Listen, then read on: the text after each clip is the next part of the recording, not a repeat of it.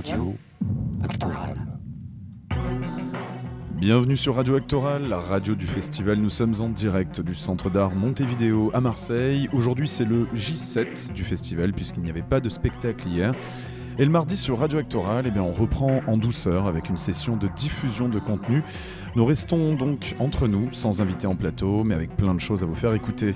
Au programme donc aujourd'hui, la miniature du jour de Félix Jousserand, puis un nouveau flashback sur le prélude du festival qui s'est tenu le week-end du 11 septembre au Mucem. On écoutera cette fois-ci le chorégraphe Néo Soulier nous parler de sa performance Performing Arts et d'économie de l'art. On découvrira ensuite un poème sonore de Charlotte Imbeau, enregistré au, au festival Sétu près de Quimper l'été dernier, puis une sélection du catalogue du Centre international de poésie de Marseille, présenté par Michael Batala. Et enfin, nous finirons sur une captation de la performance Objet des mots de Sarah Barr et Michael Alibert, ici à Montevideo, plus exactement au premier étage. On commence donc cette session de diffusion sur Radio Actoral ce soir avec la miniature du jour de notre ami Félix Jousserand, poète slammer, actuellement en résidence avec, à la Villa Médicis. À tout de suite. Le phare à paupières prend la lumière. N'importe quoi. Au paradis. Les traits traits tirés. Le feu, c'est la guerre. C'est l'enfer qui préfère la tyrannie. La tuerie, la magie, c'est le Saint-Père. Make-up forever. Le crayon noir. La couleur de l'enfer. Incandescent, celui qui descend. Au paradis. Un dessin solaire. Au-dessus des reins. Un dessin solaire. Chaleur d'enfer. C'est l'enfer qui fait faire n'importe quoi. Paradis. Radis. Anticorps. Saint-Père. Paratonnerre. Enfer. Celui qui le préfère, c'est Marie. Celui qui le essaie, Lucifer. C'est l'enfer qui attend la fin. C'est la nuit qui conduit chez lui.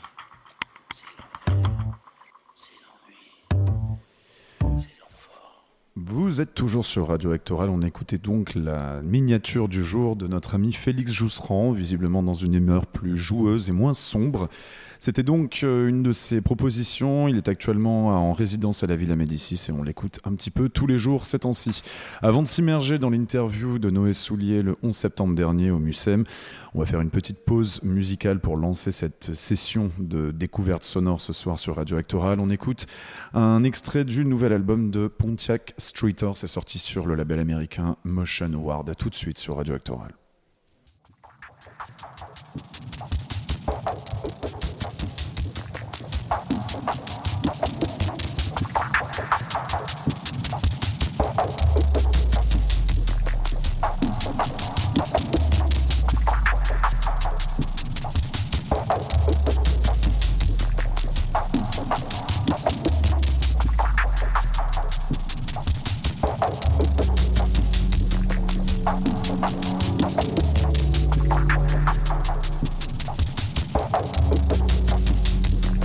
you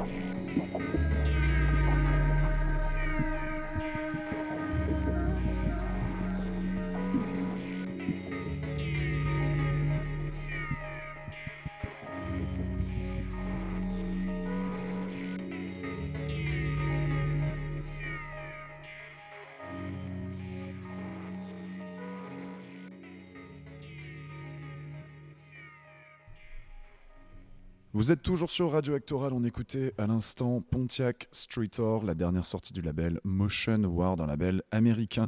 Flashback maintenant sur le festival, on remonte au 11 septembre, c'était au Mucem, Noé Soulier présentait Performing Arts, un concept de performance qu'il mène à s'investir, à investir la réserve d'un lieu d'art pour en sélectionner des objets que les régisseurs du lieu mettront en scène face au public. Le chorégraphe nous en parle de ça et également d'une recherche qu'il avait menée avec l'économiste Cécile Aubert sur l'économie de l'art, un sujet qui taraude pas mal nos invités, comme par exemple la semaine dernière euh, Nathalie Quintane ainsi que Joël Zask et à peu près tout le monde.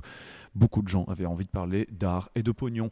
Mais d'abord, on écoute donc Noé Soulier, le chorégraphe qui était présent au festival le premier week-end du 11 septembre. A tout de suite sur Radio Actoral.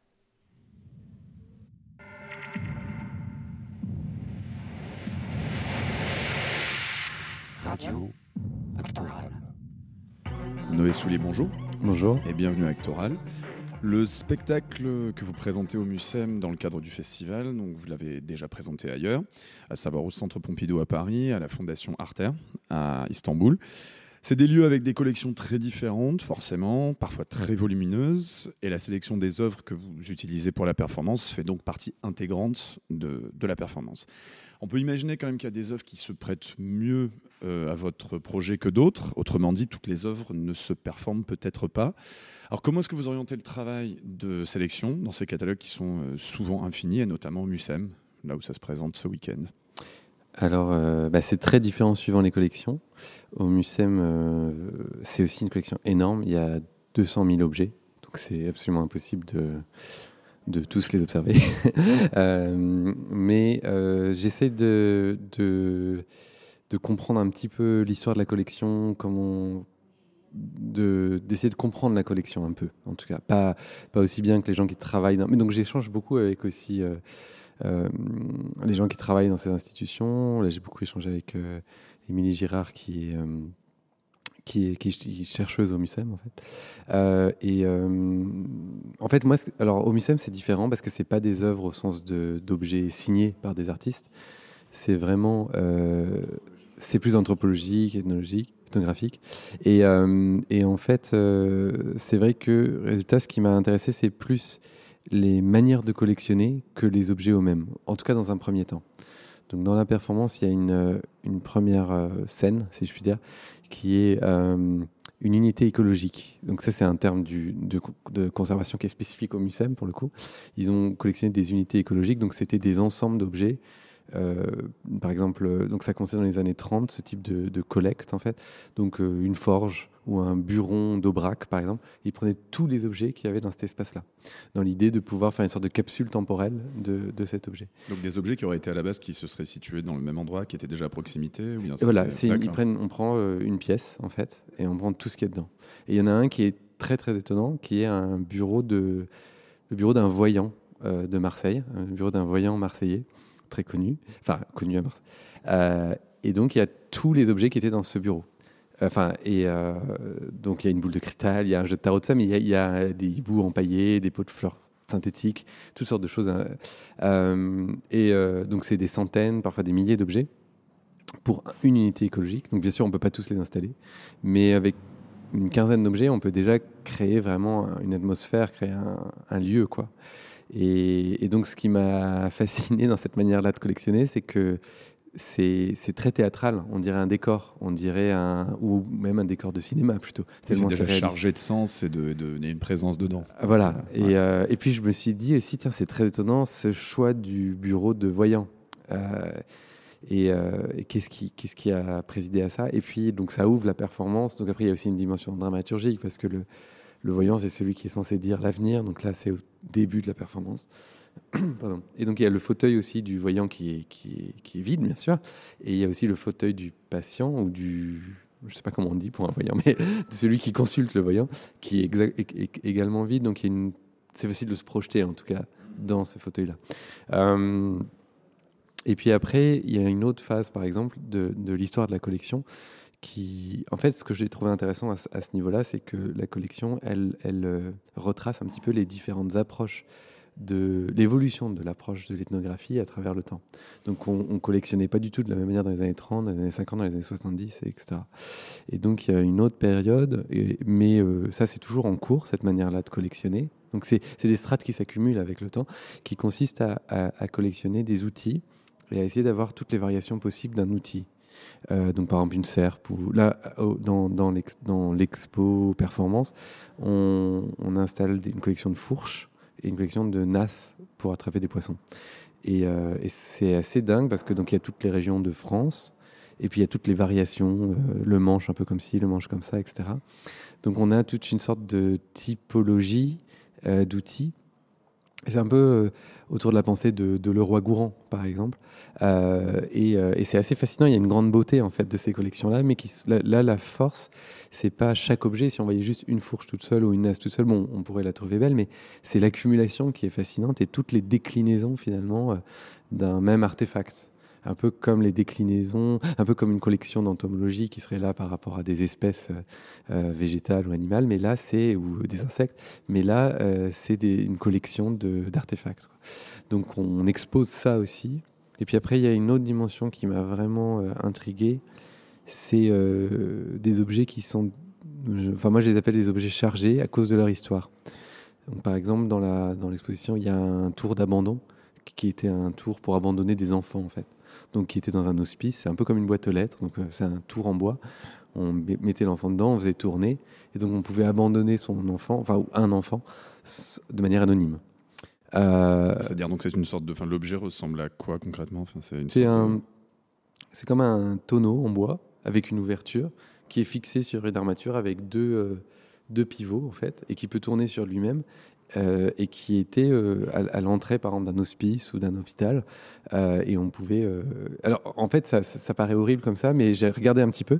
En fait, ça a permis de sauver, ça a fait chuter le nombre d'infanticides assez fortement, la capacité, la possibilité d'abandonner son enfant de manière. Donc, il n'y a aucun jugement, il n'y a pas de parti, mais c'est juste en fait le, la chose un peu folle dans cet objet-là, dans un contexte théâtral, je trouve, c'est que et dans un contexte aussi d'une exposition, c'est que pour moi, c'est vraiment l'espace de, la fiction, le théâtre. Et là, on a l'irruption d'un objet euh, réel, en, tout cas qui a une histoire réelle.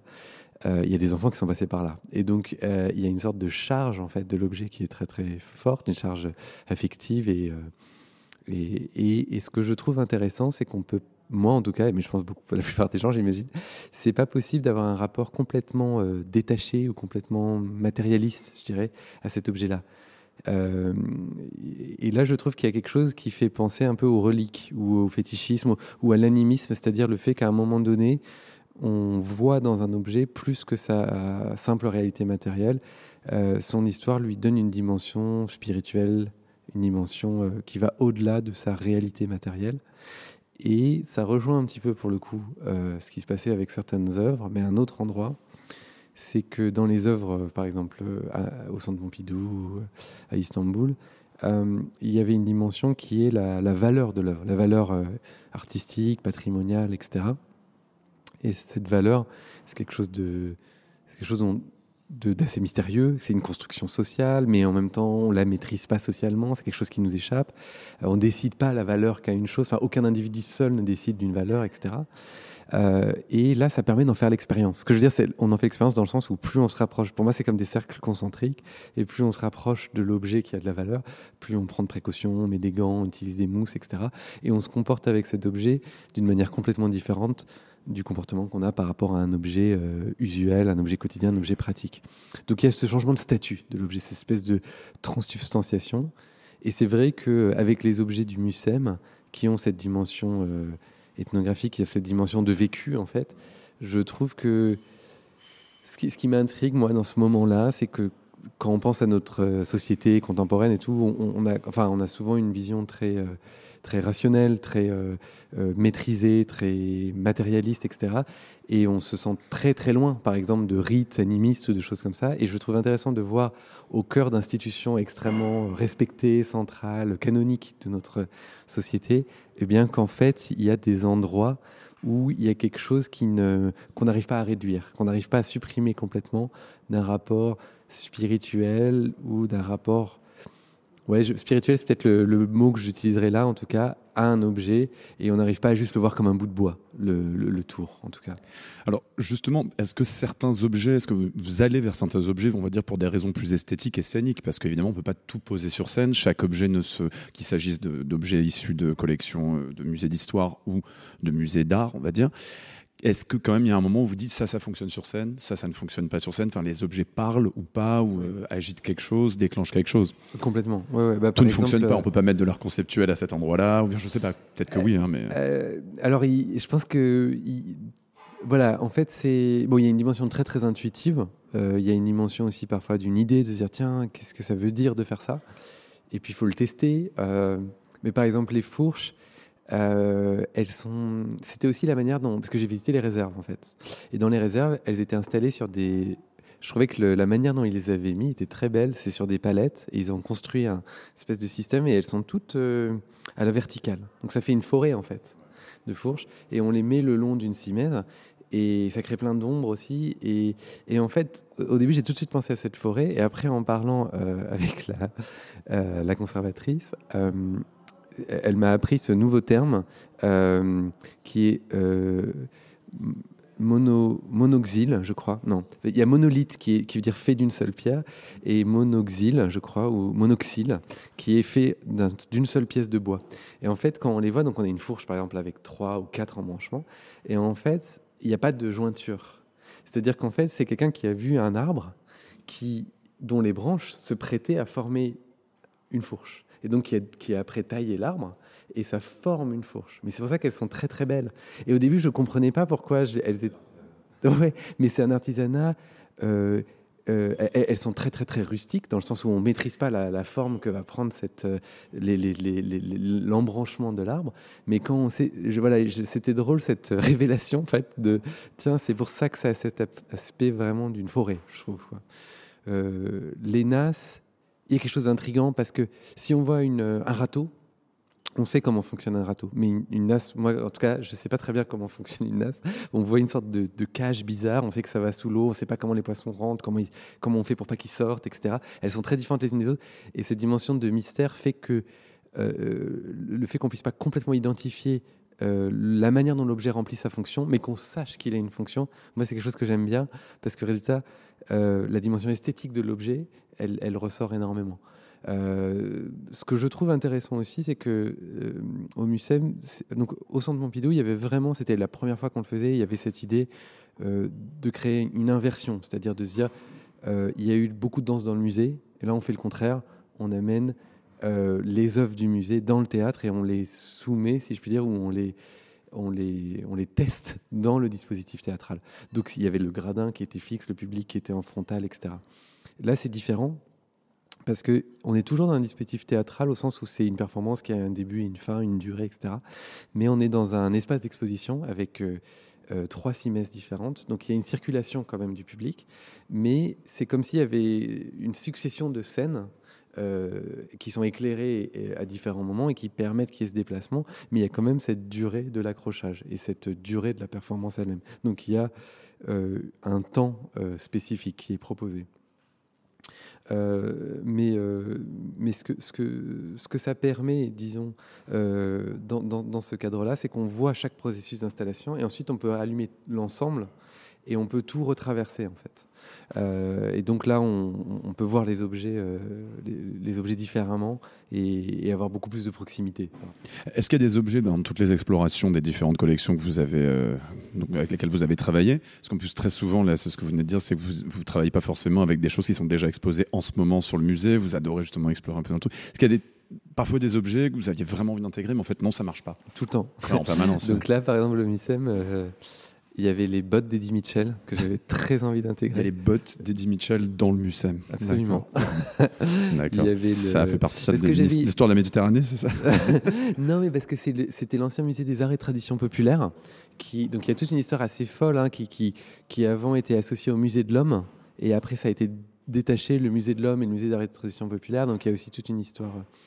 Et en fait, j'avais donc cette histoire d'objets de, de, chargés m'avait amené vers des reliques en fait. Donc il y a ces reliques qui sont liées à des, des, stars, on va dire. Enfin, il y a aussi le chapeau de Maurice Chevalier, le, enfin le, et il y a les, le moulage des mains d'Edith Piaf. Donc le, les, les, bottes et le chapeau, elles ont pas, euh, elles, elles, ont pas, par, elles sont pas allées jusqu'au bout, ouais, malheureusement. Ouais. Mais les mains d'Edith Piaf sont parvenues euh, jusqu'au bout du truc parce que elles parlent plus. Enfin, il y a quelque chose ouais. qui est beaucoup plus immédiat. Ça Mais euh, ça, je le savais pas en fait avant de le faire. Et j'avais, il y avait des reliquaires qui étaient fascinants. Il y avait même un objet euh, assez dingue, un objet de sorcellerie avec une sorte de poulet décoré avec des paillettes. C'était complètement dingue. L'objet est dément, mais il faut être à 5 cm pour pouvoir bien le voir. Donc Forcément, voilà, ça fonctionnait pas. Mais il y a plein de il y a plein d'objets qui, qui, malheureusement ne, ne, fonctionnent pas. Ouais, tout ne s'y prête pas. Ouais. Non, par exemple, même à, au centre Pompidou, il y avait un. J'étais très intéressé par euh, des variations sur des objets fonctionnels qui avaient été défonctionnalisés. Et il y avait une série de Fischli Weiss qui étaient des objets, des moulages en fait, d'objets euh, très très réalistes. Mais pareil, en fait, on ne percevait pas euh, de loin, ça fonctionnait ouais. pas. Quoi. Alors, ce que, le, ce que le spectacle met aussi en avant, c'est le, forcément le mode d'exposition des œuvres et la façon dont on les rencontre habituellement. Donc, les spectateurs dans des, des espaces d'exposition sont le plus souvent debout. Et je crois que le, le temps de visite d'une œuvre, j'ai revérifié, avait été, euh, je crois qu'une sorte de moyenne qui est de 28 secondes. Ça a été des études euh, américaines. Alors, bon, ça peut être changé si c'est des vidéos ou d'autres formes un peu plus extravagantes. Donc, ce que vous donnez finalement à, à ces œuvres, c'est de l'espace et du temps. Vous les faites un peu balader aussi parce que parfois, j'imagine que certaines sont restées dans les, dans les stocks depuis longtemps. Ce déplacement, il produit quoi, justement, selon vous, par rapport à l'expérience que vous en avez déjà faite sur, euh, à Istanbul et à, Paris? Bah C'est vrai que ça. Alors, il bah, a y, a une attention qui leur est conférée qui est, qui est différente. Il y a une imposition aux spectateurs qui est très particulière parce que d'habitude, on on n'est pas bloqué, quoi. On décide effectivement combien de temps on veut observer. Donc il y, a plus de contraintes sur le spectateur, mais je pense que ces contraintes peuvent générer quelque chose d'intéressant. Euh, ce que je trouve aussi intéressant, c'est que je pense que c'est clair quand on voit ce type de, de performance et d'exposition, qu'on ne se dit pas c'est la bonne manière d'exposer les œuvres, par défaut. Mais je pense qu'il n'y a pas de bonne manière d'exposer les œuvres par défaut. Mais celle-là, elle est tellement bizarre, elle est tellement spécifique qu'elle peut même pas prétendre à ça, disons. Elle, en tout cas, elle, elle, elle se présente pas comme ça. Et je trouve que particulièrement avec une collection comme celle du Mucem, il n'y a pas de bonne manière d'exposer ces objets. Parce que quand on les expose, on leur fait toujours violence, on, on les déplace, on, on les décontextualise, c'est toujours compliqué. On distord un petit peu le, le, le, ce qu'elles peuvent émaner, ce qu'ils peuvent émaner d'elles. Euh, voilà, et, et, et, je trouve que c'est pas un problème pour moi, cette distorsion, elle est intéressante. Mais le problème, c'est quand cette distorsion euh, se présente comme étant la bonne, en fait. Et là, il faudrait vraiment être bizarre pour se dire que c'est la bonne. Enfin, en tout cas, moi, je pense pas oui. que c'est la bonne. Je pense pas qu'il faut faire Mais ça C'est une expérience, c'est une, une expérience, c'est une proposition, et, et, ça se présente comme telle. Et c'est ça que je trouve important. Après, je pense qu'il y a une autre dimension pour moi qui est très importante, c'est le toucher, en fait. C'est-à-dire que jusqu'à assez récemment, je pense qu'on touchait beaucoup plus les œuvres. Et maintenant, bien sûr, pour des raisons de conservation, de patrimoine, on, les regarde. Mais là, de les voir être touchés, même si c'est par l'intermédiaire de quelqu'un d'autre, et même s'il y a des gants, etc., je trouve que ça réactive les objets et les œuvres de manière très forte pour moi, que j'ai pas quand je vois l'œuvre déjà installée, en fait. Et qu'il y a des choses, parfois, ça fait apparaître et ça révèle des dimensions de l'œuvre où il faudrait mettre un cartel, il faudrait en parler, ça les révèle de manière non pédagogique. C'est ça que j'aime bien. Ça permet de révéler des dimensions de l'œuvre tout en restant sur une approche esthétique et pas sur une approche euh, pédagogique de, de, l'œuvre. Et puis il y a une autre dimension pour moi, c'est ce que ça, le type de geste que ça déclenche en fait. Euh, là, il y a une autre problématique par rapport à ça, qui est en fait, euh, qui est pour le coup vraiment au cœur de la danse et du théâtre, qui, qui est un peu sous-jacente. Je pense que quand, on, je sais pas si on je sais pas à quel point on s'en rend compte quand on voit la pièce. Ça dépend peut-être de. Là, vous parlez des gestes des régisseurs. Des gestes qui, des régisseurs. Qui donc, ouais. installent à chaque fois, font des compositions euh, voilà. qui se succèdent pendant, le, pendant le, la performance. Donc moi, c'est pas des gestes que je modifie en disant là, est-ce que tu peux le faire plus lentement ou est-ce que je, je, ça je modifie pas du tout justement. Mais l'idée c'est que c'est des donc des gestes motivés par euh, des buts pratiques, enfin porter, déposer, déplacer, euh, ajuster, etc. Et, euh, et pour moi, c'est vraiment une grosse question jusqu'où on peut aller dans le fait de montrer un geste quotidien ou un geste pratique sur scène? Et c'est pas que pour moi, ça fait longtemps que c'est une grosse question. Et c'est vrai que dans le travail de d'Yvonne Reiner de Bruce Nauman, de Robert Morris, c'est très présent. Et, je trouve que le fait de manipuler des œuvres ou des objets qui font partie d'une collection, ça permet d'aller un cran plus loin dans ce paradoxe. Le paradoxe, c'est que si on essaie de montrer une action quotidienne sur scène, bah, elle perd son caractère quotidien précisément parce qu'on la met sur scène, qui n'est pas un espace quotidien. Euh, et donc, euh, il y a une certaine impossibilité à montrer un geste quotidien ou un geste pratique. Euh, ce que je trouve intéressant, c'est que là, malgré tout, c'est pas des copies, c'est pas des, des objets, euh, c'est pas des accessoires scéniques. C'est des objets qui ont une importance propre, qui ont une valeur propre, indépendamment de la performance.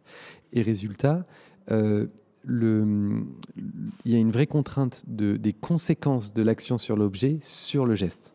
D'habitude, quand on fait un geste sur scène, c'est pour montrer ce geste-là en tant qu'événement. C'est pour que l'événement ait lieu, pour qu'on Ah, la puisse le montrer. est inversée, quoi, d'une certaine façon. Et, et là, il y a une double contrainte. C'est sûr qu'ils font pas du tout l'installation comme s'il n'y avait pas de public. Ça, je, c'est impossible.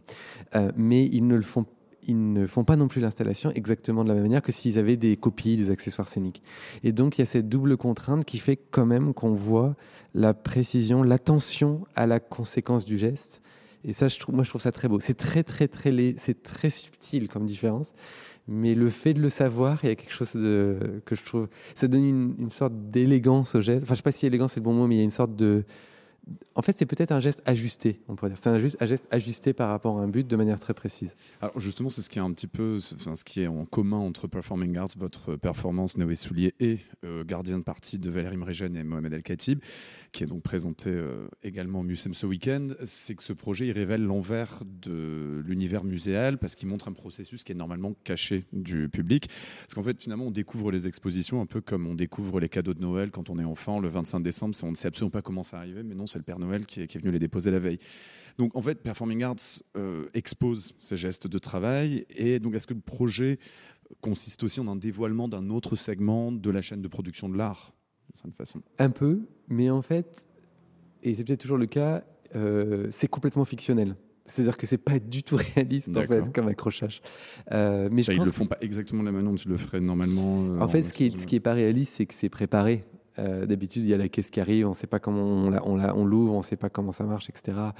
Là, on l'a déjà fait plein de fois pour tester, pour se dire est-ce que c'est mieux à droite, est-ce que c'est mieux à gauche, etc.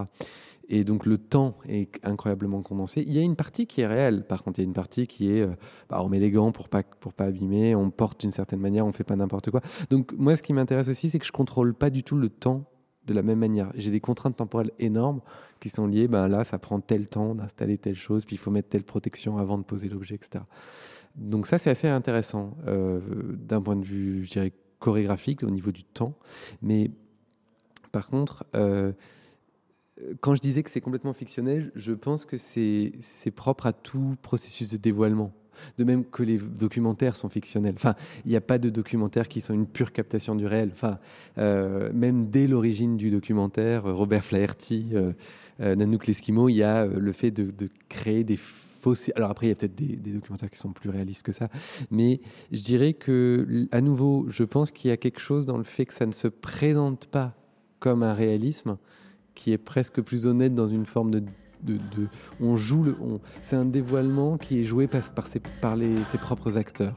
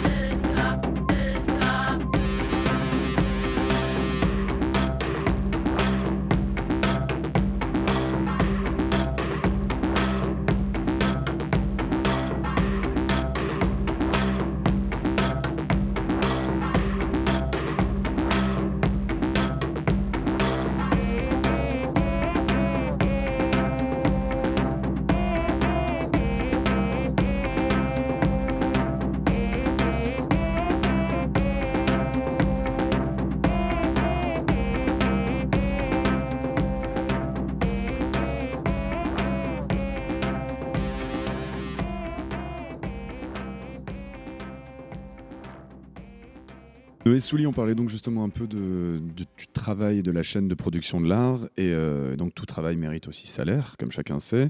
Et vous avez justement, dans le cadre d'une résidence à Toulouse il y a quelques années, engagé un travail avec euh, l'économiste Cécile Aubert autour du ou plutôt des financements de la création artistique.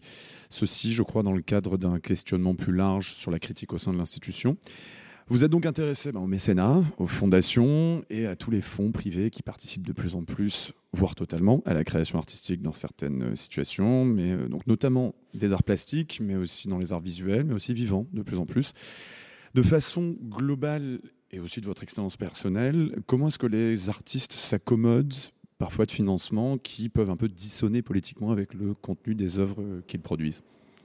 C'est vrai que c'est une vaste question et c'est vrai que, alors en fait, il y a, la recherche, elle était partie pour moi effectivement d'un constat d'une grande dissonance quand même entre le fait qu'il est hyper conformiste en fait au sein du monde de l'art de d'être dans une posture quand même critique par rapport au système capitaliste, euh, par rapport à, voilà au système, sans que ce soit d'ailleurs très très bien défini ni ce système, ni le capitalisme, ni rien de tout ça, mais d'être voilà, dans une position critique. Et en même temps, euh, le marché de l'art est florissant, euh, la plupart des...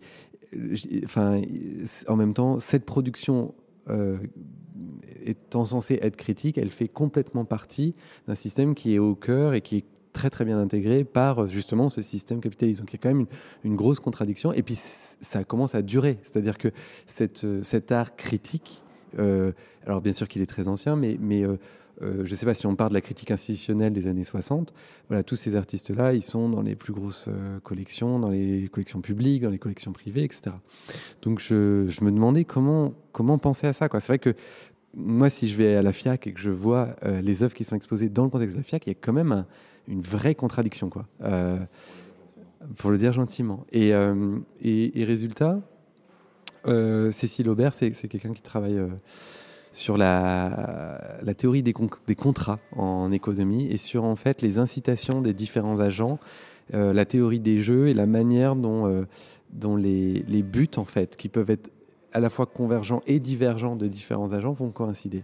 Et l'idée, c'était d'utiliser un petit peu ce, cadre conceptuel-là pour euh, essayer de, de comprendre, sans d'abord les juger, mais juste d'essayer de comprendre les interactions entre les intérêts, on pourrait dire, des artistes, euh, des financeurs de l'art au sens large, donc au départ public et privé. Et, euh, et, quand je dis financeur, ça peut même être, c'est pas que forcément de l'argent, mais ça peut être euh, du soutien euh, en nature, en espace, etc. Au sens très très large.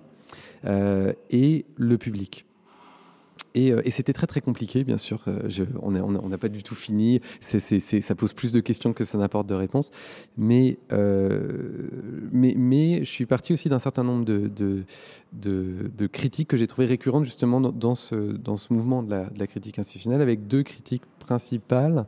Je dirais une première qui est le fait que l'art soit instrumentalisé pour servir des intérêts privés. Donc on retrouve dans le travail de Hans Sacke, de Michael Asher, de euh, Daniel Buren. Alors sous des formes très différentes. hein, je ne veux pas dire que tout c'est, mais et c'est, je vais peut-être un peu schématiser, je vais simplifier, euh, mais euh, mais mais ce que ce que ce qui, ce qui me semble, c'est que donc là typiquement le type, c'est, des œuvres qui vont révéler le fait que on pourrait de même que parfois on parle de greenwashing, on pourrait dire qu'il y a de l'artwashing au sens où euh, on peut, euh, à peu de frais, finalement, s'acheter ou se construire une image de mécène euh, humaniste ou voilà, en, en soutenant, en soutenant l'art. Mais c'est quelque chose de très ancien, si on pense à la Renaissance. Enfin, après, ça, ça a servi différents types d'intérêts, mais c'est quelque chose. En fait, d'ailleurs, donc ça, c'était la première critique. Et la deuxième critique, c'était euh, le fait que ce processus-là d'instrumentalisation ait lieu et qu'en plus, il soit masqué. C'est-à-dire que finalement, il y ait cet univers, le cube blanc euh, du musée qui, se, montre ou qui s'affirme comme un espace, un espace apolitique où il n'y aurait pas de rapport de pouvoir neutre, etc. Et en fait, ce que je trouvais intéressant, c'est que euh, si on prend l'art qui ne rapporte pas d'argent, c'est-à-dire euh, qui peut pas rapporter d'argent par le fait d'être, donc, je vais pas parler du cinéma ou euh, de la musique enregistrée ou de ce qui peut être multiplié et qui par, par là même peut rapporter de l'argent de cette manière-là. En fait, la première critique, celle sur l'instrumentalisation de l'art, a d'autres fins que le seul intérêt pour l'art. En fait, exposée telle qu'elle, euh, je pense que c'est que si cette instrumentalisation ne pouvait pas avoir lieu, l'art tel qu'on le connaît aujourd'hui n'existerait pas. Ce que je veux dire par là, et donc voilà, je vois tout de suite votre regard. Euh, en, fait, en fait, ce que je veux dire, c'est que euh, euh, bien sûr qu'on rêverait tous qu'il y ait un financement de l'art qui soit désintéressé et qui soit neutre, en fait, mais ça n'existe pas. Ou alors ce sera un épiphénomène. Enfin, ça existe peut-être, mais c'est très très pas rare. parce que le financement est public aussi qu'il est neutre, bien évidemment. Non, pas voilà. du tout. Voilà, si une ville crée une biennale d'art contemporain, si un État, euh, ça peut être pour son, voilà, ça, ça peut être de, de la diplomatie culturelle, du soft power, etc. Donc, euh, euh, et en fait, c'est presque impossible d'obtenir des soutiens pour quelque chose si ça ne sert. pas. Après, on peut juger que l'intérêt privé que ça sert est noble ou qu'il est bon, ou l'intérêt public que ça sert, on peut y adhérer.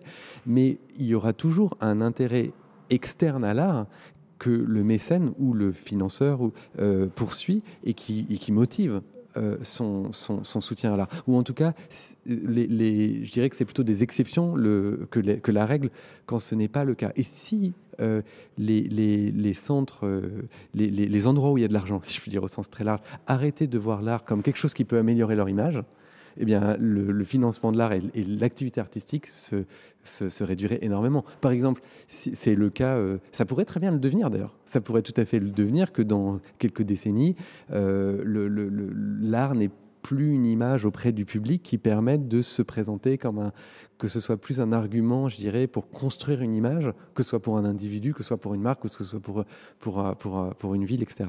Donc ça, quelque part, c'est une condition d'existence de l'art euh, tel qu'on le connaît, en tout cas depuis, je sais pas, la, la Renaissance, quelque chose comme ça. Euh, et puis la deuxième chose le fait qu'on on masque en fait cette chose-là, ça c'est plus récent parce que c'est vrai qu'à la Renaissance, qu'on voit, là il n'y a pas de problème à, dire à l'artiste, ben, je veux que tu mettes du doré parce que on savait on, était verra que je suis Il n'y avait pas de souci. Voilà. Ouais, et puis c'était un programme. On dit, ben voilà, tu me peins euh, priant auprès de la Vierge Marie, et comme ça, on, ça, ça, ça, valorise mon image.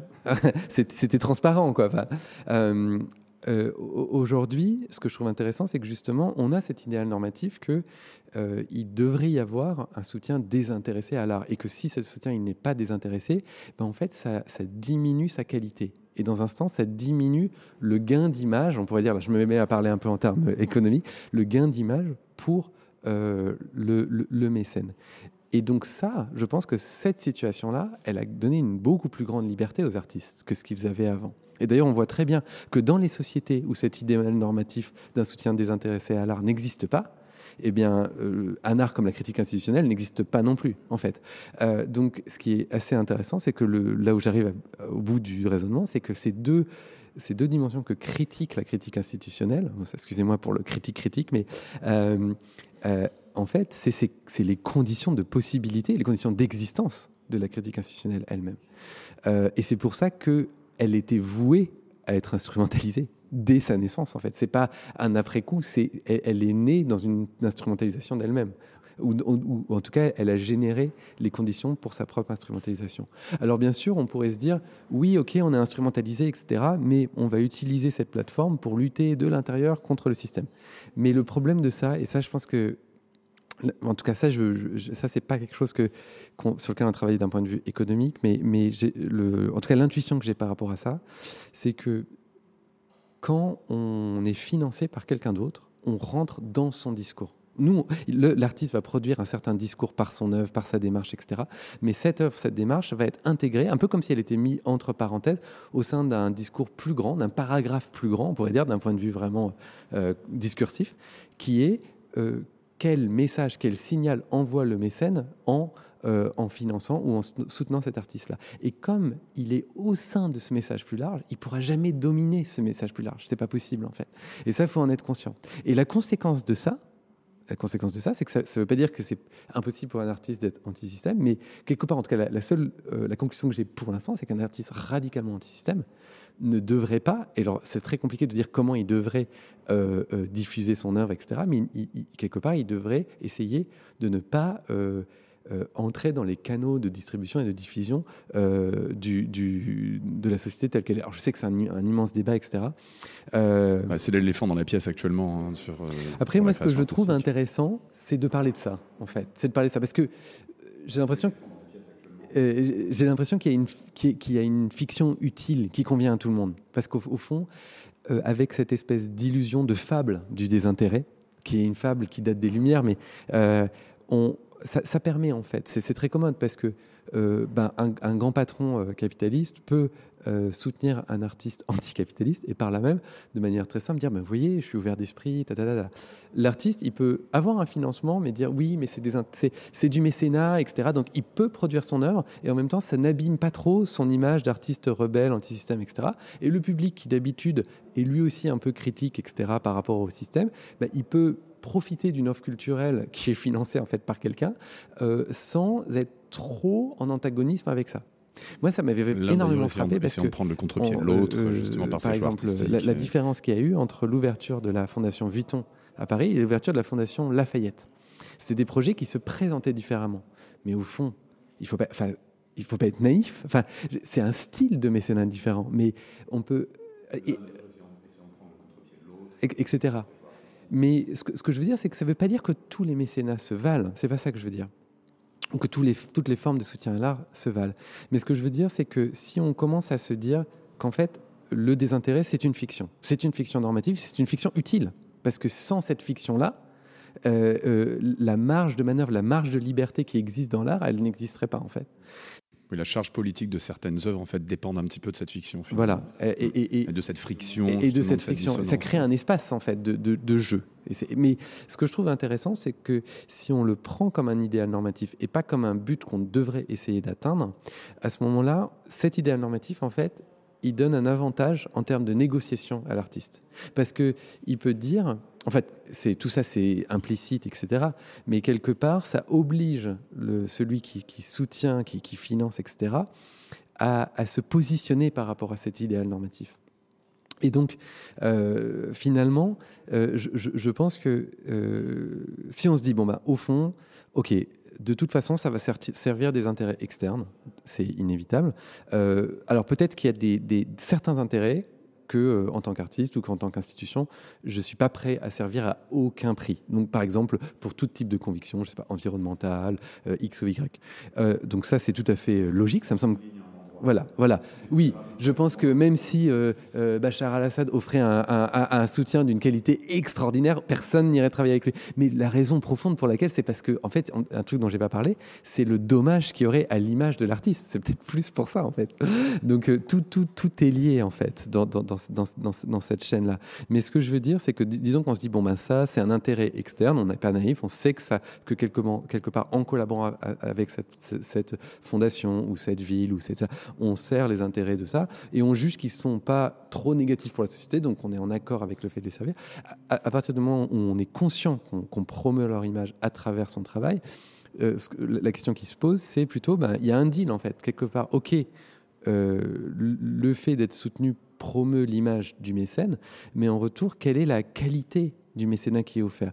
Et donc là, euh, voilà, si, euh, euh, par exemple, le, on voit très bien en fait que l'idéal normatif de désintérêt, l'avantage qu'il a, c'est qu'il impose une discrétion parfois du mécène, ou il impose une non-interférence. Euh, parce que s'il y a interférence et s'il y a une présence trop forte, on va tomber plutôt dans du sponsoring. Ce qui d'ailleurs euh, apparaît comme un peu vulgaire de nos jours presque. Exactement.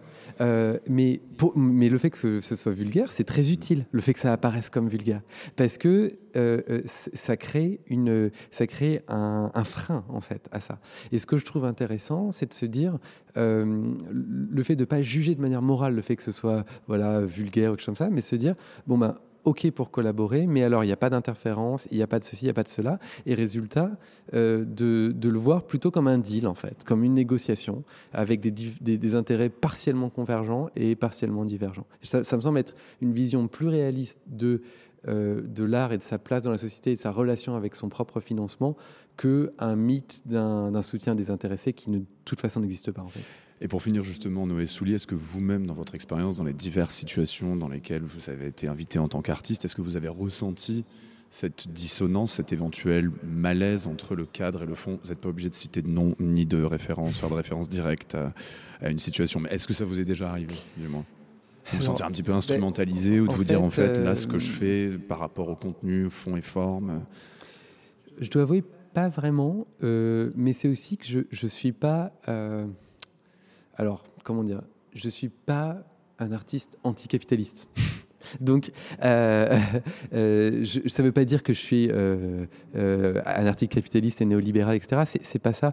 C'est juste que je pense que c'est extrêmement complexe, en fait, et qu'il y a différentes formes de capitalisme, que le capitalisme a une histoire complexe, etc. En tout cas, je ne je suis pas dans une position anti-système.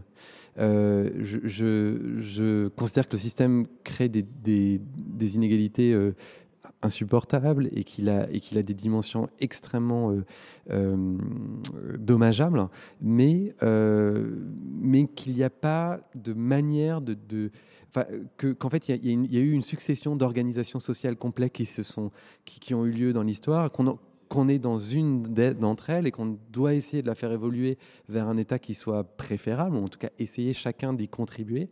Mais voilà, c'est vrai que je suis plutôt euh, de tendance réformiste que de tendance révolutionnaire. Et donc, par là même, euh, pour moi, euh, c'est vraiment une logique justement de dire, ben, ok, pour mais ça me permet de collaborer en fait. Ça me permet de collaborer parce que ça me permet de rentrer dans une logique de négociation, de dire oui, ok, mais là, si je fais un truc dans ce musée-là, il ne faut pas qu'il y ait d'œuvres dans la salle parce que sinon ça devient un peu euh, la danse devient une décoration un peu de ce truc là c'est un micro exemple hein, c'est pas ça ça va pas changer le monde.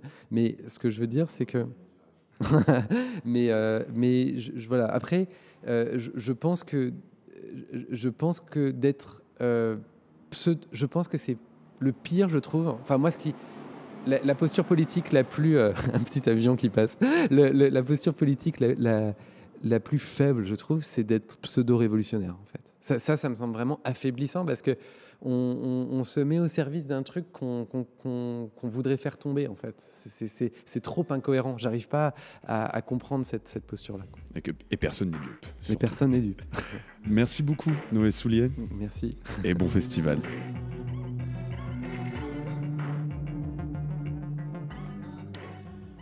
Vous êtes toujours sur Radio Actoral. Je ne suis pas un artiste anticapitaliste, plus réformiste que révolutionnaire, nous disait donc Noé Soulier le 11 septembre dernier. Voilà qui aurait fait réagir Nathalie Quintane, que l'on interrogeait la semaine dernière avec nos amis de la revue Switch on Paper. On continue sur Radio Actoral, cette fois-ci avec une création originale que nous interceptons à la volée sur Radio Actoral. Elle nous vient de Charlotte Imbeau, créatrice sonore et critique, d'art vivant. Elle pilote entre autres What You See, un projet radiophonique autour de la réception des œuvres théâtrales par le public qu'elle réunit, qu'elle réunit en atelier, puis dont elle recueille les réactions. C'est un poème sonore qu'elle nous a envoyé aujourd'hui. Elle devait le présenter dans un- une galerie parisienne cette semaine, mais celles-ci ferment les unes après les autres suite aux dernières mesures sanitaires en vigueur. Donc nous en héritons sur Radio Actoral. Elle l'a réalisé dans le cadre d'une invitation du festival Sais-tu, près de Quimper, qui existe depuis 5 ans. Chaque invité doit créer sur le lieu, dans une ferme pédagogique, non loin du village d'Elian. Elle est allée à la rencontre quotidienne des habitants du bourg, dans la rue ou dans la bibliothèque du village, pour en dresser une cartographie sentimentale. Ça s'appelle L'heure du conte, Charlotte Imbeau pour Radio Actoral. Mhm. Oh, oh là là, le premier bruit.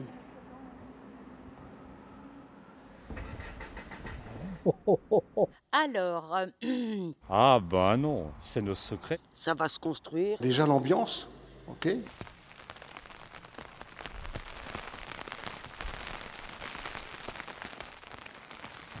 attendez, je vais regarder les titres. Le titre, c'est La Grande Mort. Oh là là.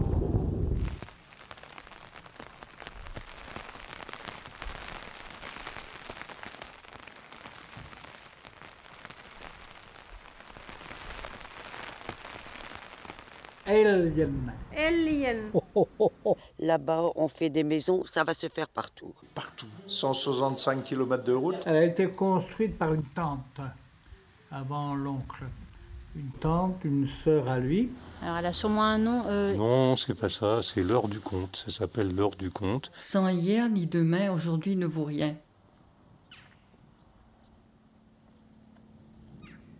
Et puis après, plus loin, J'aimerais bien retrouver cette photo-là, parce que c'est un souvenir.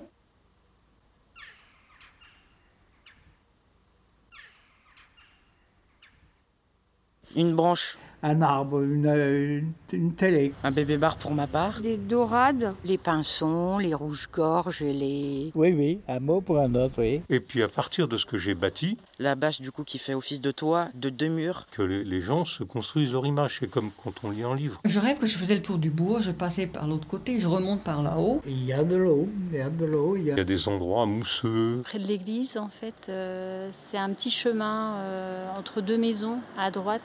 Derrière la salle polyvalente. On a tourné à droite, ensuite tout droit. Il y a l'église qui est juste derrière nous et puis... Je suis arrivé ici. Ah, ici Oui, oui. Donc je suis la route. Une personne qui est avec un chien, parce qu'elle est aveugle. Je fais souvent le grand tour et je descends parce qu'il y a un petit chemin et on revient après. Et euh, je traverse euh, ben, la rue principale et j'arrive là. Là, on est sur euh, un chemin. On va passer sur un, on va dire un petit pont.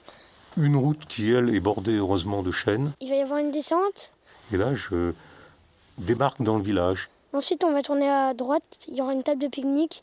On va redescendre un tout petit peu et il y aura euh, la rivière. euh. En plein air. C'était des... Ah, je ne trouvais pas le mot. C'est un signe.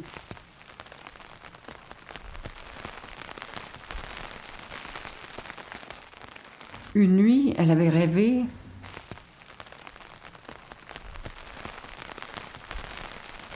paysage.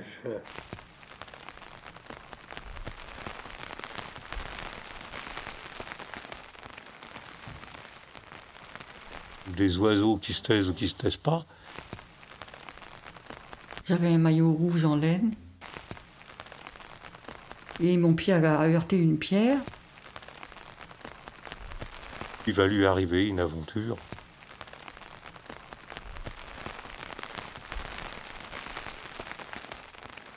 Parce qu'il paraît qu'il y a des cristaux dans les oreilles.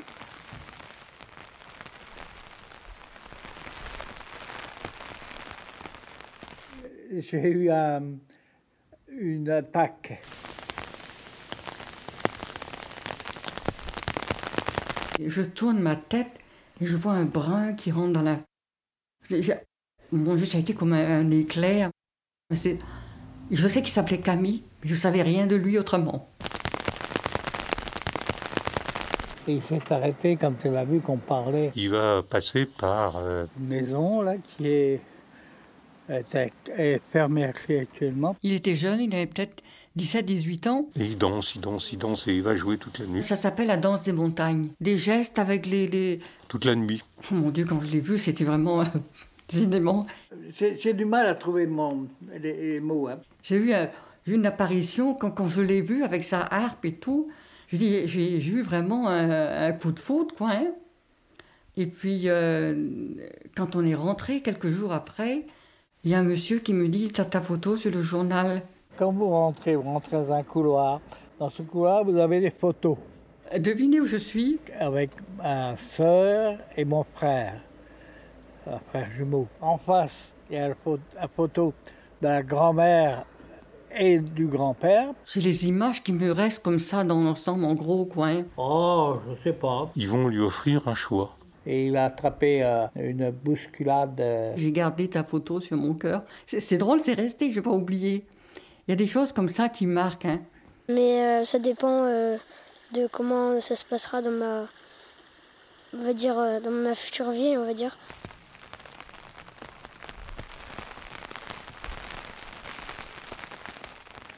J'ai des images en tête, bien sûr. Et je me rappelle, mes ailes étaient restées accrochées. Il y a un banc là, euh, on s'assoit là, tranquillement. Je sais pas, on n'explique pas ça. hein. Il y en a qui disent ça n'existe pas, mais si.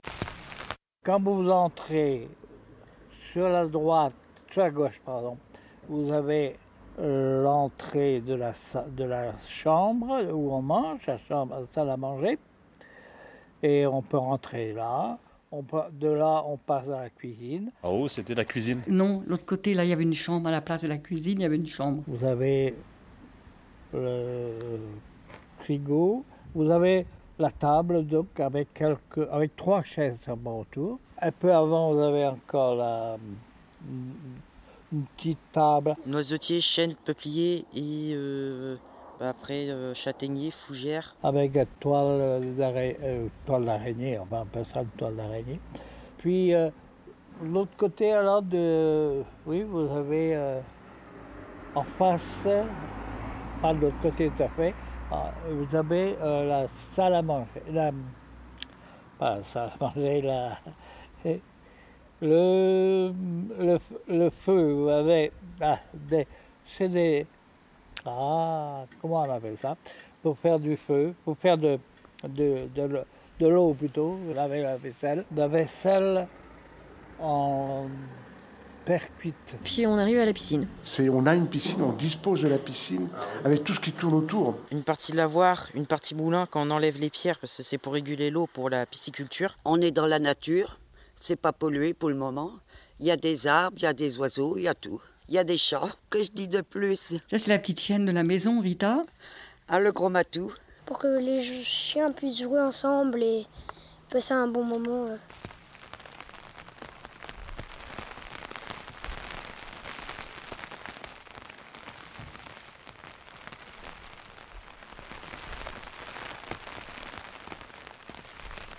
Elle pensait plus à son rêve.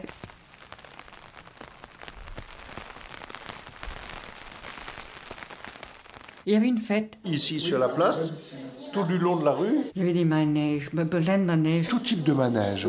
Toute la place et la place d'en bas, tout était rempli.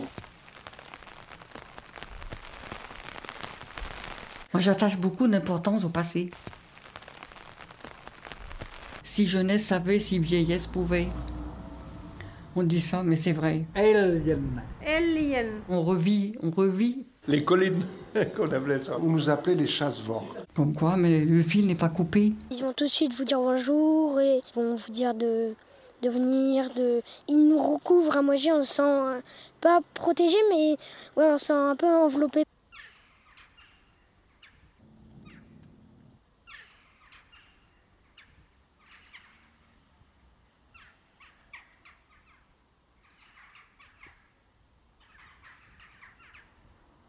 J'avais rêvé que je rencontrais quelqu'un. Un arbre qui faisait beaucoup parler de lui parce qu'il était énorme. Et la nuit du samedi, quand j'ai rêvé qu'il n'était pas là, je dis ça y est, c'est foutu. Et il a été coupé il y a pas mal d'années, quelques années. Non, je vais faire le brouillon et puis je noterai ça après. Ça, ça ne sort pas. Non, c'est curieux, hein. Et en fait, ce que je fais dans ce cas-là, c'est un synopsis, en fait. Oh, oh, oh, c'est ce qu'il y a de plus simple. De façon à pouvoir le reprendre et puis à le travailler après. Alien. Alien. Et puis après,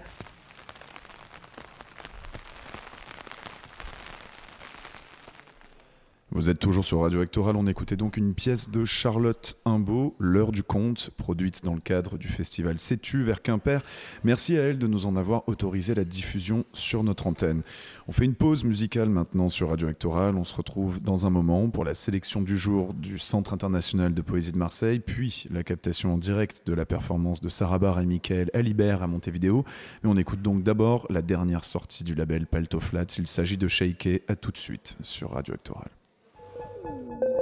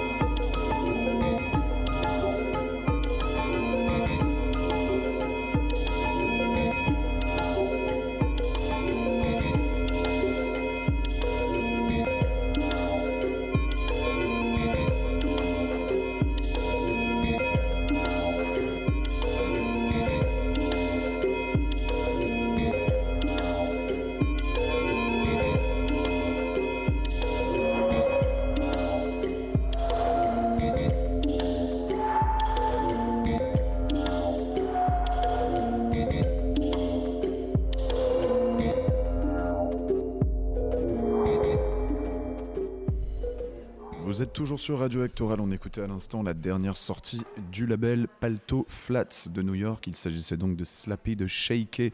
On continue cette première session de la semaine sur Radio Actoral, une session de diffusion principalement, avec euh, la sélection du jour du Centre international de poésie de Marseille. C'est son nouveau directeur, Michael Batala, que l'on recevra d'ailleurs vendredi. Il aura lui-même son propre plateau avec les éditions Nous, qui sont actuellement, à l'heure à laquelle on se parle, en lecture à l'odeur du temps ou à l'histoire de l'œil. Je n'ai même pas pu le temps de, vérifier. En tout cas, on va écouter sa sélection du jour. Il s'agit de Séverine Descours. tout de suite sur Radio Actoral. Le CIPM dans Radio Actoral. Au terme d'une semaine d'un colloque organisé à la Vieille Charité par le HESS sur le thème Faire silence. Alessandro Bossetti performait la première version d'une pièce sonore que le CIPM lui avait commandée à l'occasion. Il était seul, assis derrière un petit clavier, portait un t-shirt sur lequel on pouvait lire Je ne suis pas là pour parler. Mars 2019, le 30. Séverine Daucourt donne lecture d'un choix d'extraits tirés chronologiquement de plusieurs de ses livres, dont le dernier en date, Transparaître, paru chez Lanskin. Lecture très précise, comme à son habitude, et soudain, surprise, elle chante.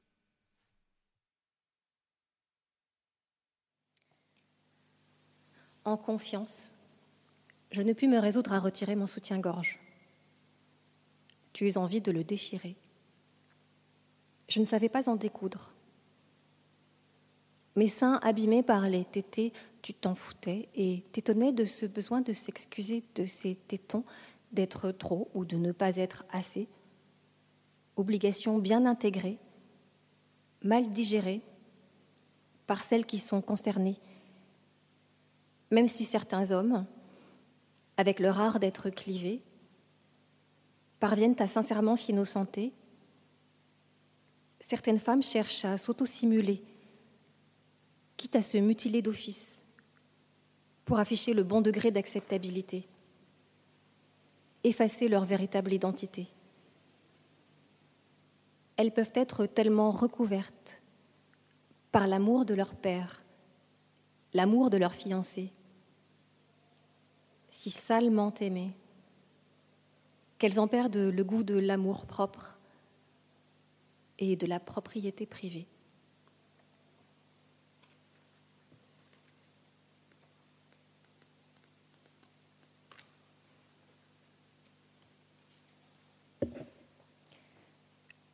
J'ai commencé à m'aimer quand je n'étais plus aimable,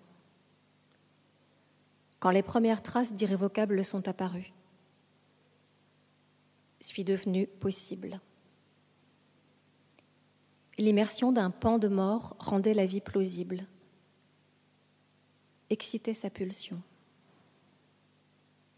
Drôle de damnation, ce trop tard, cette paix un poil rétrospective, qui donne au présent sa valeur seulement quand il s'effiloche.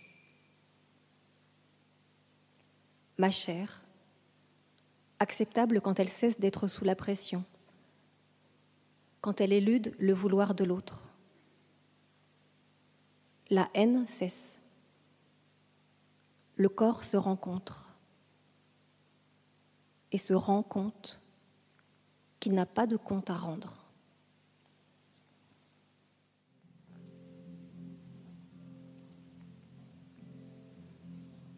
sur mon banc. Je regarde devant, mes yeux se ferment. Je ne sais dire comment ni quand vraiment on s'entend plutôt bien. Je t'entends toujours dire oui, même sans voix, même quand des yeux seuls tu souris. Je revois ta maison fondant sous le toit de l'été qui flamboie, mais qui dans le lointain s'en va. Si j'étais moins nulle, j'aurais dit moins souvent oh, mais plutôt ah. J'aurais dompté ma bonne humeur et j'aurais su profiter d'un simple bonheur sur mon banc. Je n'ai ni peur ni froid. Je ne suis même pas mal heureuse d'être encore amoureuse. Je le tiens, ce goût de dernière fois,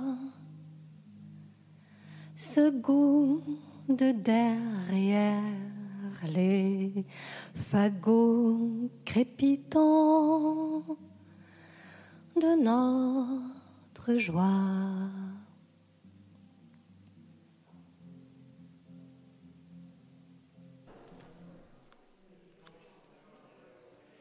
Merci à Michael Batala pour cette sélection du catalogue du CIPM. On le retrouvera avec les éditions Nous, actuellement en lecture à l'histoire de l'œil en fait, ce vendredi à 17h sur notre antenne ainsi qu'en direct sur Radio Grenouille.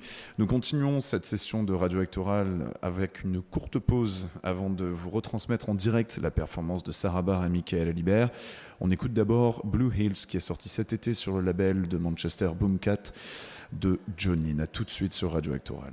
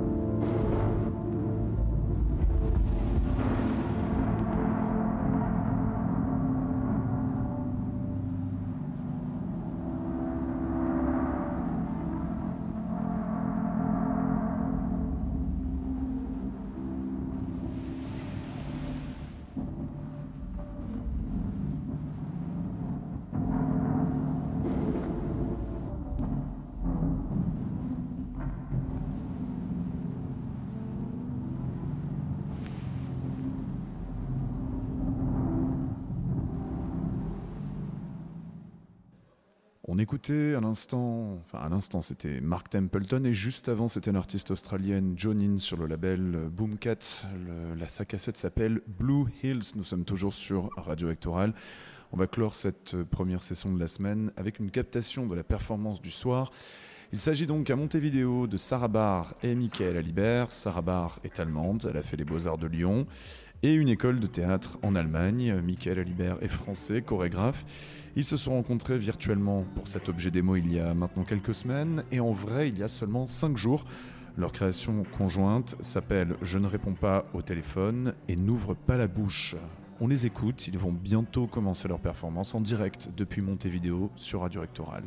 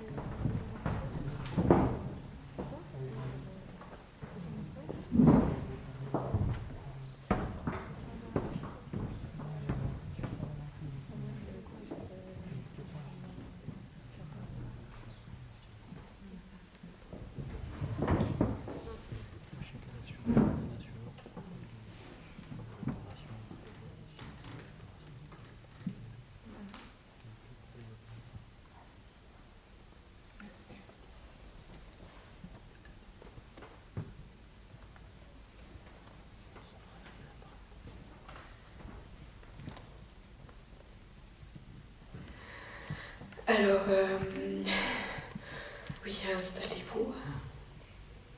Il y a plusieurs, plusieurs choses. J'aimerais vous voir euh, se poser à un niveau sur euh, les bois d'un cerf.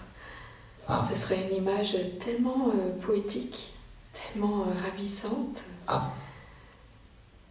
Bref, tout se déroulera comme on l'a dit.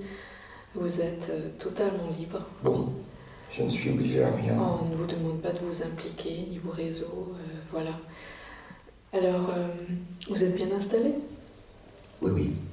Je me suis installé euh, sur une petite terrasse de cette boulangerie qui est sur le bord de la route. Alors tellement au bord de la route qu'en fait, si le véhicule prend un virage un peu serré, je pense qu'il emmène la terrasse. Il faudrait pas grand-chose. euh, C'est ce que je me dis toujours. J'ai encore eu de la chance cette fois-ci parce que. J'imagine des scénarios catastrophes. Euh, des, euh, des, des pandémies euh,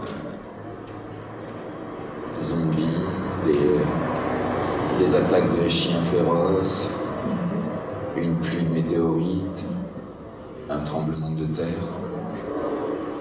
une attaque ennemie, une attaque amie, un simple fou qui foncerait comme ça là dans ma terrasse euh, de boulangerie. Alors je guette, un peu en vain sans doute. D'accord. Mais je sais pas ça, j'ai l'impression, ou pas, que euh, il se passe euh, des trucs. Je suis, me disait ma mère, comme tous ces gens qui se déplacent. Je, je regarde par la fenêtre, je sais pas où j'habite là. Et pourquoi en fait? Je ne réponds pas au téléphone. J'attends j'y ai un amant. Mais enfin, les détresse, Mais tranquillement. enfin, laissez les autres tranquilles. Je n'ouvre pas la bouche. Que simplement j'ai besoin de j'ai acheter quelque chose de très spécifique qui ne se trouve qu'à cet endroit-là. Vraiment un problème. hein. Je dirais qu'il euh, qu'il est venu y faire quelque chose de, de, je garde mon vélo, de, de euh, précis, parce qu'on ne va pas dans ce quartier cet endroit. sans, euh, sans avoir euh, quelque chose à y faire de précis. Et si ce n'était pas donc cette celle où les fesses, mais à quelqu'un d'autre, très vaguement, ou alors je me trompe et je ne perçois plus ni jour, ni lieu, ni personne. Je vois que tu as pris la même image que moi et voilà ce qui est troublant. Une fois que tu crois avoir compris que les points de repère sont des oiseaux migratoires et que ce corps est plus qu'un état d'âme, tout n'est plus qu'une vue d'en haut depuis une plateforme touristique, une tour panoramique, même pas d'oiseaux en bas, là, dans cette forêt. La tristesse en, en forme de, en forme de rectangle. Depuis que je me suis mis à jour, je fais plusieurs activités en parallèle. Peut-être que c'est ce qui m'a mis sur la piste, peut-être. Bien sûr que tu as un autre résultat si tu regardes tous les matins des pages avec des fleurs et des animaux, ou alors les news sur BFM TV euh, et la trajectoire des jets privés Ciblas qui effectuent un vol euh, Palma-Zurich. Idéal si ce n'est ni l'un ni l'autre. Imaginons que j'ai raison et que ce vélo, c'était peut-être comme une, une sorte de, de porte. D'accord. Faut que j'en sache plus. En attendant, je suis comme cloué des fois le matin. Dans mon sommeil, je lutte comme une bête et je me dis, il faut que je déplace mon monstre un petit peu à droite et que je fasse passer les tentacules derrière la maison. Une solution par l'image. Il est où lui Pour que moi, je sois tranquille. Sinon, je suis du bon côté des forces, j'ai l'impression, ça va. Je déplace des choses dans la, dans la cave ou dans la rue et je me déplace, moi. Un bon signe de santé dans la rue. On donne des sourires ou des prunes, on garde les distances. Alors, je ne sais pas si c'était moi ou l'histoire du vélo. En vrai, j'ai toujours eu cette tendance. J'ai garé mon vélo de l'autre côté de la rue et c'est comme quand on essaie de se gratter la peau à travers le pantalon, c'est moins direct. On veut dire des choses et puis ça fait tellement différent qu'on n'y croit plus tellement c'est vrai. C'était un de ces jours qui viennent du passé, le ciel. Un bleu artificiel, le ciel aux yeux bleus acier. Et les bleuets sur le bord de la route me faisaient face comme de vieux taureaux espagnols, ondulant dans la chaleur du bitume. Je dis, how's business going? Et qu'est-ce que je ne donnerais pas pour pouvoir dire cette phrase à un moment donné, au bon endroit? Et mes lèvres seront celles de celui qui parle. Il suffit de lever les mains avec ça, un geste un peu de caractère, la matière des rêves, quoi. Comme ces moutons chèvres là-bas quand on descend la colline, on ne sait juste pas. Des moutons qui ont l'air d'être des chèvres, des grenouilles qui crient, comme si c'était des poules, des cochons qui parlent la langue des hiboux, alors. Bon, je fais en sorte. Je fais en sorte de mentir assez souvent, une fois sur deux, sans le regretter. Voici une Personne scindée, telle qu'une tempête perfumée, elle porte les vides d'une autre. Voici une personne. Voici un arbre. Ce n'est pas une personne, c'est un être complètement ouvert. Voici une personne, il coupe la tête. Il n'y aura pas d'une pousse l'année prochaine. Voici une personne, elle se déplace. Voici une personne, après on verra. Après on verra. Mais chaque fois que je mens, je rate encore un rêve. Chaque fois que je mens, je rate encore un rêve. Est-ce que réellement tu es capable d'imaginer autre chose que ce que tu crois? Alors, truc incroyable, euh, que je ne pensais euh, jamais voir. Euh, je viens de voir le sosie de mon vélo, euh, que je te joins euh, en photo. Ah, bien, ce vélo, il est quand même particulier. hein. Il est jaune.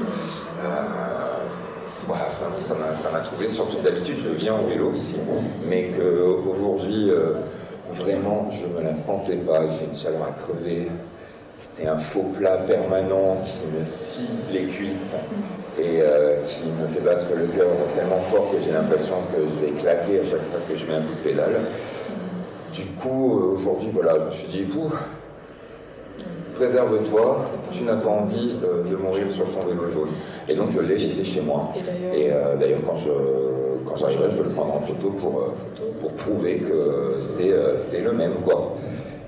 Donc ce matin, j'ai trouvé mon vélo vandalisé. Euh, il y avait un scotch sur l'enseigne. J'ai déjà oublié euh, euh, ce que c'était, une, une marque assez populaire sans doute, parce que euh, j'ai, euh, euh, voilà, je, je n'ai pas eu le temps d'accumuler beaucoup de richesses euh, sur euh, le dos euh, des autres. d'accord, d'accord. Et si c'était pas juste le même, mais si c'était vraiment le même vélo?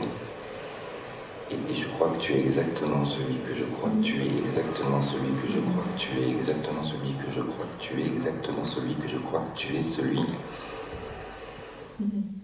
Est-ce que quand les dimensions frottent, frotteront, est-ce que ça va dénuder les objets Ou est-ce que ça va dénuder nos corps, dénuder nos sociétés? Et quoi encore Dénuder, tu vois pas. Là, là, c'est si simple, écoute-moi. Soyons clairs, dénuder la politique, ce vélo donc est le mien, mais dénuder la philosophie, dénuder... Je me dis, il appartient également à une personne. Et là, je pense que, euh, enfin, j'aurais envie qu'il ait suivi un, un rêve d'enfant euh, et euh, qu'il ait été euh, vétérinaire en fait. J'aurais dû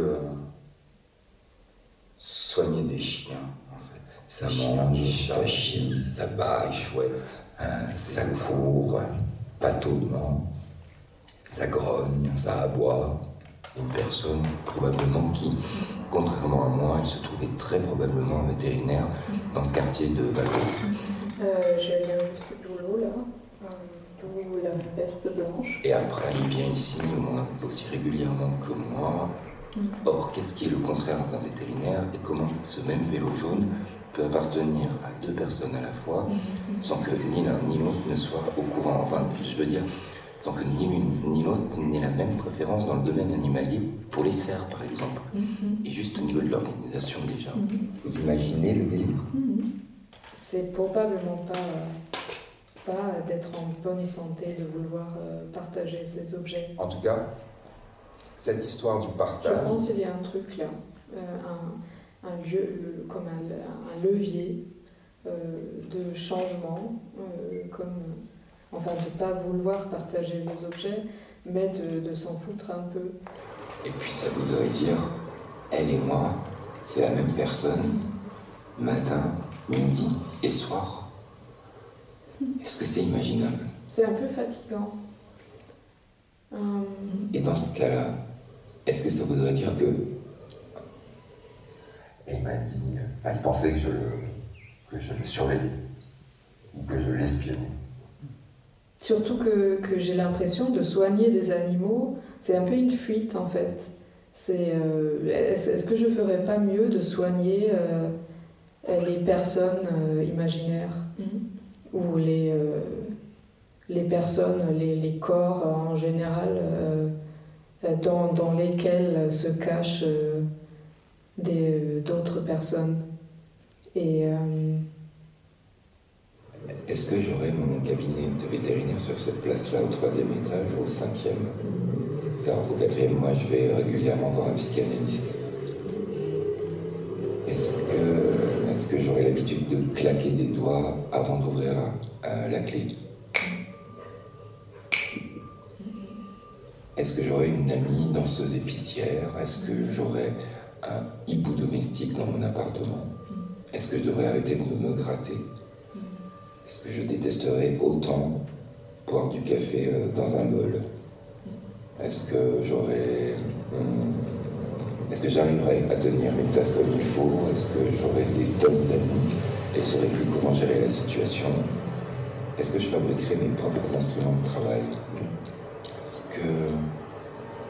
Bon, même si tout cela était vrai, en même temps que non, encore une fois, euh, est-ce que ce serait imaginable?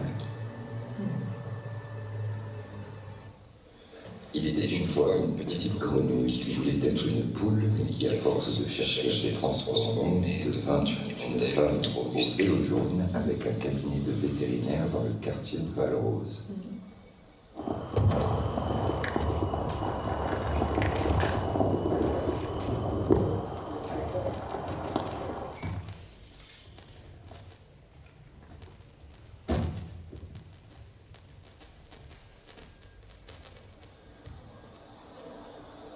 qu'on peut y faire Ça s'est imposé, comme j'ai dit, il y, a- il y a des choses qui apparaissent des fois juste comme ça, parmi tout ce qui se passe en parallèle en général, et qu'on n'arrive pas à attraper ni par la queue, ni, euh, ni par aucun autre bout de l'existence d'ailleurs. Et, et le verre semble être à moitié plein, mais le vélo reste quand même moitié-moitié. Vous voyez ce que je veux dire? Enfin, c'est totalement ridicule, mais je ne sais toujours pas à quel point est-ce que j'existe de la bonne manière. Mais pourquoi il est jaune? Pourquoi? Parce que, enfin moi je l'ai vu, hein, euh, c'est dégueulasse cette couleur, dégueulasse entre nous hein. et après. voilà. Ça m'agace un peu, ce- cette question. Maintenant, euh, chaque jour, je m'attends à en voir un deuxième, un troisième, un quatrième vélo qui seraient tous les miens, le même mien également. Et ce ne serait pas plus mal. Peut-être qu'un parmi euh, ces personnages au vélo jaune qui seraient tous moi serait enfin, enfin, chanteur dans un groupe de reprises de chansons en français. Et ce serait tellement bien fait que tout le monde dirait que waouh, mais ça sonne juste exactement comme l'original. J'entends aucune différence, c'est juste exactement la vraie chanson quoi. J'ai même l'impression de rien comprendre tellement que c'est l'original en vrai. Comme il faut l'authentique, l'original, délire quoi. Allez, allez un peu plus fort pour moi.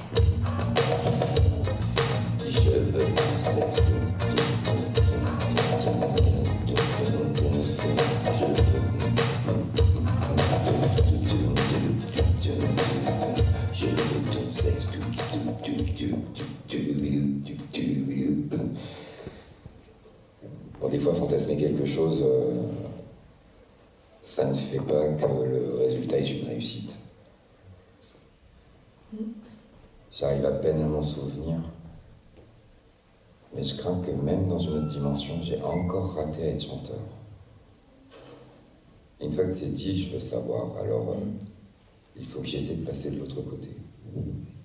Je prends l'autre vélo jaune, le mien qui est garé toujours au même endroit, même si des fois aussi de l'autre côté.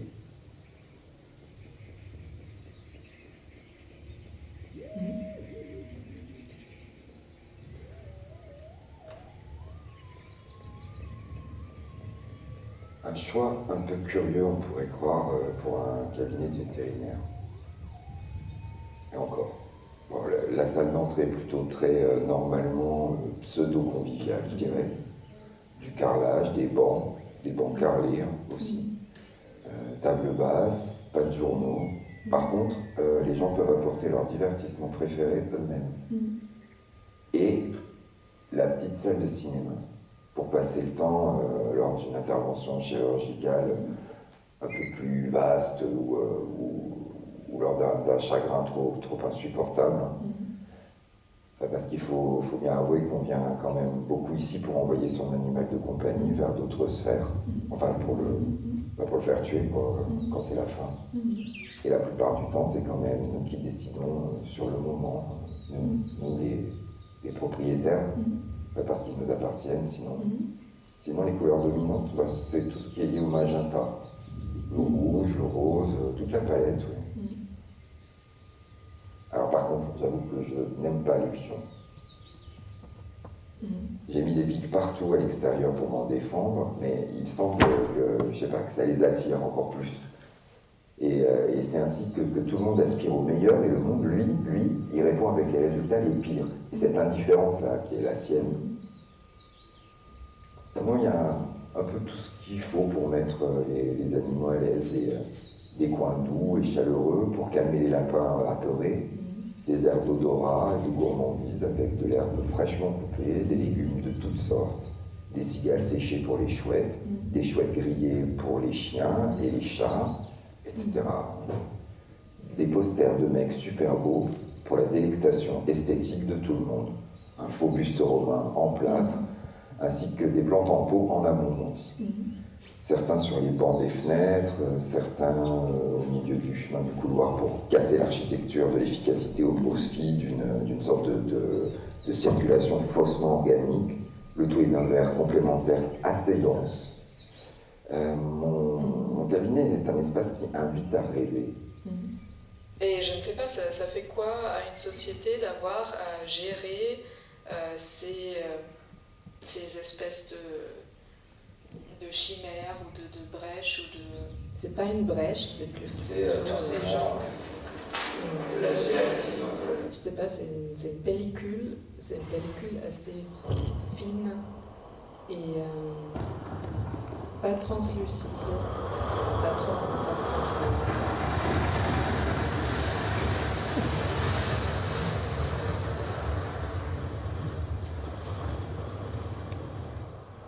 Euh, Enfin, j'ai si toujours moi, je sais que c'était euh, quelque chose de noble, mais je pense qu'on on, s'en fout. C'est euh, juste. euh, Euh, qui, qui, euh, qui, qui saurait gérer ça parmi d'autres?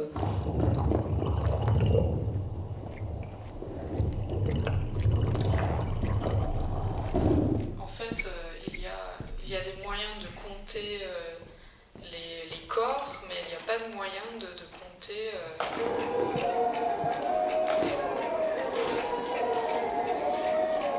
Enfin, l'INSEE euh, ne fait pas de statistiques là-dessus. Il y a combien d'autres personnes en fait quand, quand se traînent là euh, juste en France?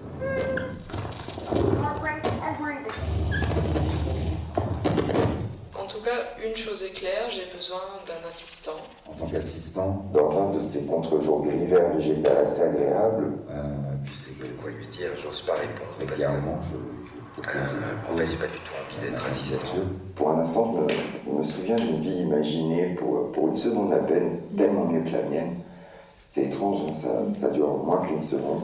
Je suis au milieu d'une d'une meute de chiens.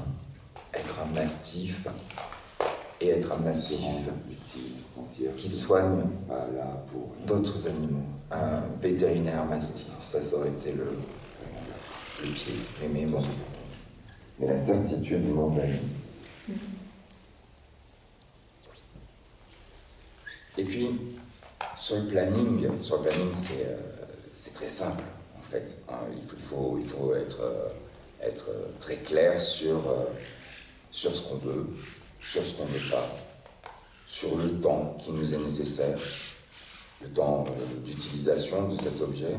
Je me souviens d'un passage dans une espèce de no man's land, à côté d'un arrêt de tramway aberrant, et le sentiment vague qui t'accélère en certitude accablante d'être réellement prisonnier d'un mauvais rêve ou dans un film déprimant, les banlieues d'une ville agonisante, une semi-zone industrielle surchauffée dans laquelle je crèverais sans aucun doute, pauvre et abandonné dans la rue, des immeubles colorés et moisis.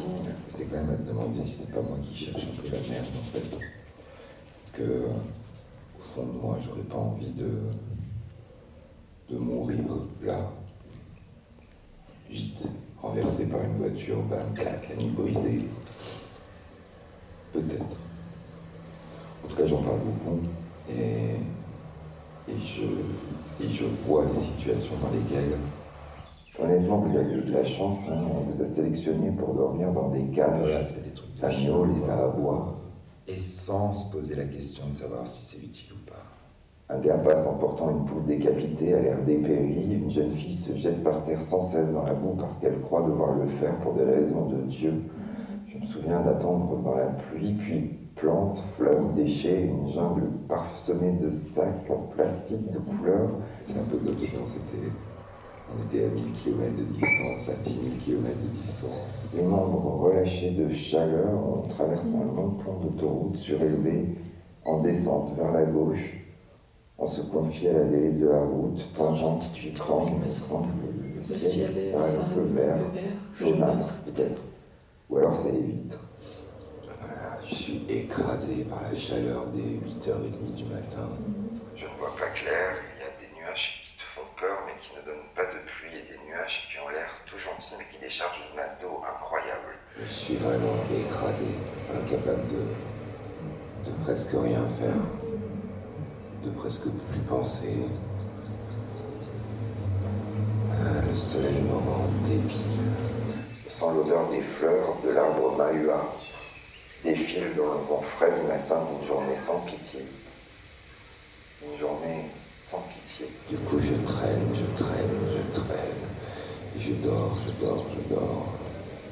Le fait que t'installer là-bas, du coup, ça. C'était peut-être euh, inenvisageable euh, parce que c'est très différent et qu'il faut s'y faire, il faut tout changer.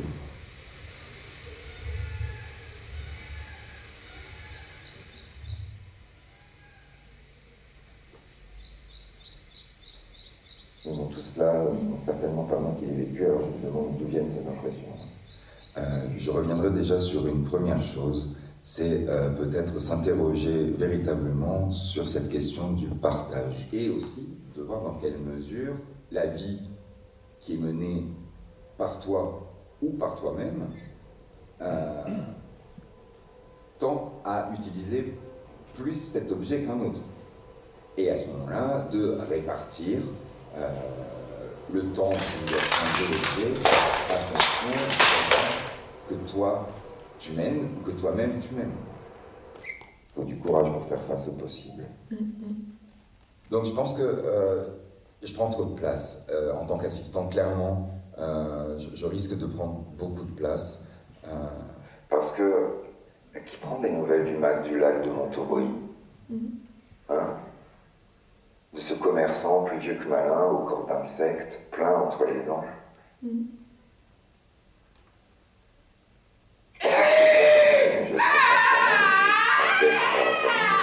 Malgré tout, au lieu de voir les enfants grandir et prospérer, il a plus d'âge. Il a plus l'âge où l'on croit que les actes ont un sens, qu'il y a des solutions aux problèmes et autant que la vie euh, va vers l'avant, qu'il va y avoir une échappée, une arrivée, une sorte d'amélioration de la situation à un moment donné. Bref, il ne vit plus dans la certitude d'un futur forcément meilleur, mais il a appris à être content d'une autre manière. Je crois que je lui disais quelque chose de la sorte, incompréhensible, comme par exemple, là je dois me tirer parce que tu as tellement de sacs à gonfler et c'est un peu gros comme tu jamais vu comme ça se faisait. Je reçois un message IB qui me dit au congélateur, un plus plus, juste pour toi, sans que ça m'angoisse du tout. Parce que contrairement à comment je pourrais réagir si j'étais quelqu'un d'autre, de vivre à côté de gens qui repassent leur linge et trient leurs couleurs avant de les laver, ben, ça ne m'angoisse pas du tout. Mais je sens qu'il y a quelque chose, euh, un potentiel grandissant, comme si des fois je ne savais plus où avoir posé mon vélo et que je le retrouve de l'autre côté, comme s'il y avait euh, quelqu'un d'autre qui l'utilisait également, quelqu'un d'autre que moi. Et, et puis non, c'est bien moi qui l'ai mis là. J'ai pas rêvé. Ces jours-là, je ne réponds pas au téléphone et je n'ouvre pas la bouche. Et après, je redémarre sur les chapeaux de roue. Tout à l'heure, j'ai euh, rendez-vous pour endormir un hibou, il faut que je sois de retour à l'heure. La bouche hyper sèche, je prends mal.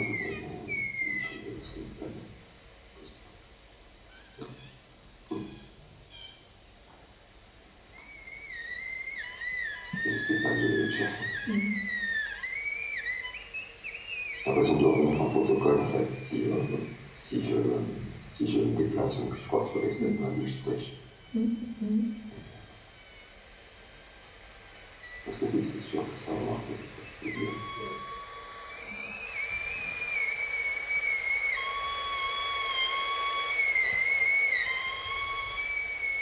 Mm-hmm.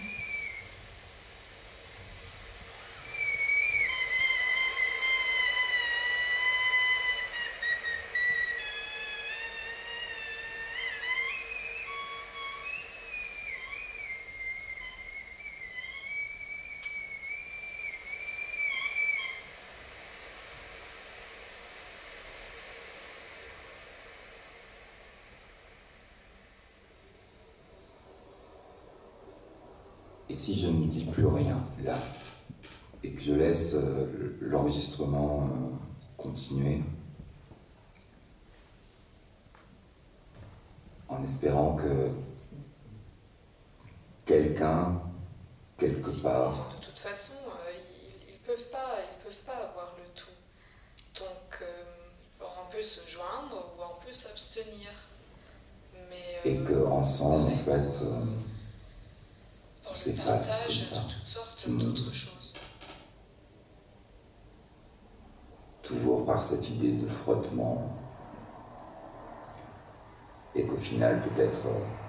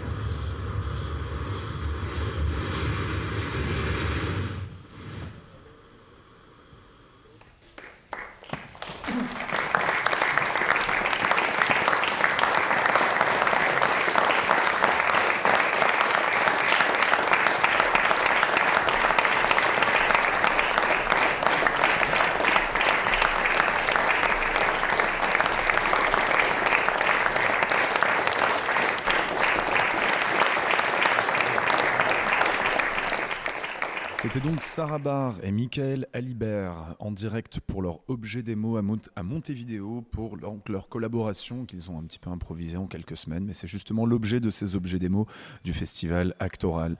Radio Actoral, c'est fini pour ce soir. Demain, on commence à 17h30 et on reçoit beaucoup de monde. Tout d'abord, la performeuse poète Anna Olvek en interview, le duo Sarah Barr et Michael Albert que vous venez d'entendre à l'instant également en interview.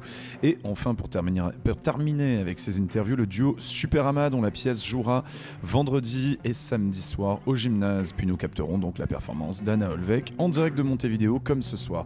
Radio Actoral, ce soir, c'était Simon Hérodier à la réalisation, Thomas Corlin à l'animation, Akune à À demain sur l'antenne du festival.